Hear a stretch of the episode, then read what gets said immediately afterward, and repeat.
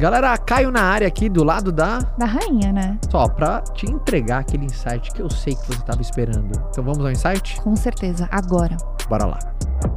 Muitas vezes a gente acredita que ser parceiro necessariamente é você exigir que o seu parceiro faça exatamente a mesma coisa que você, né? Se eu achasse que o Caio só seria meu parceiro lutando, a gente nunca seria parceiro. Se ele esperasse que eu fosse parceira dele fazendo Iron Man, a gente nunca seria parceiro de verdade. E isso, na verdade, você quer tirar a identidade do parceiro exigindo que ele faça exatamente as mesmas coisas que você faz. Saber manter a individualidade dentro de uma relação, eu acho que é uma das grandes chaves de um relacionamento longa, longa eu ia falar longadouro, né?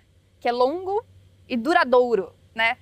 Porque você consegue manter a sua identidade, você consegue manter o que te faz bem, você não precisa perder algo que te faz bem para agradar uma outra pessoa. E ao mesmo tempo, você tem o seu parceiro te apoiando justamente por você fazer algo que você gostaria de fazer, né? Eu acho que essa é a melhor a melhor melhor resumo do que é ser parceiro, é você permitir que o outro desempenhe a individualidade dele e você dando apoio para que ele faça aquilo que ele gostaria de fazer. Eu não sei o que você faz, se o seu parceiro não faz algo com você, isso não significa que ele não te apoia. Só dele não te atrapalhar, com certeza já é um apoio.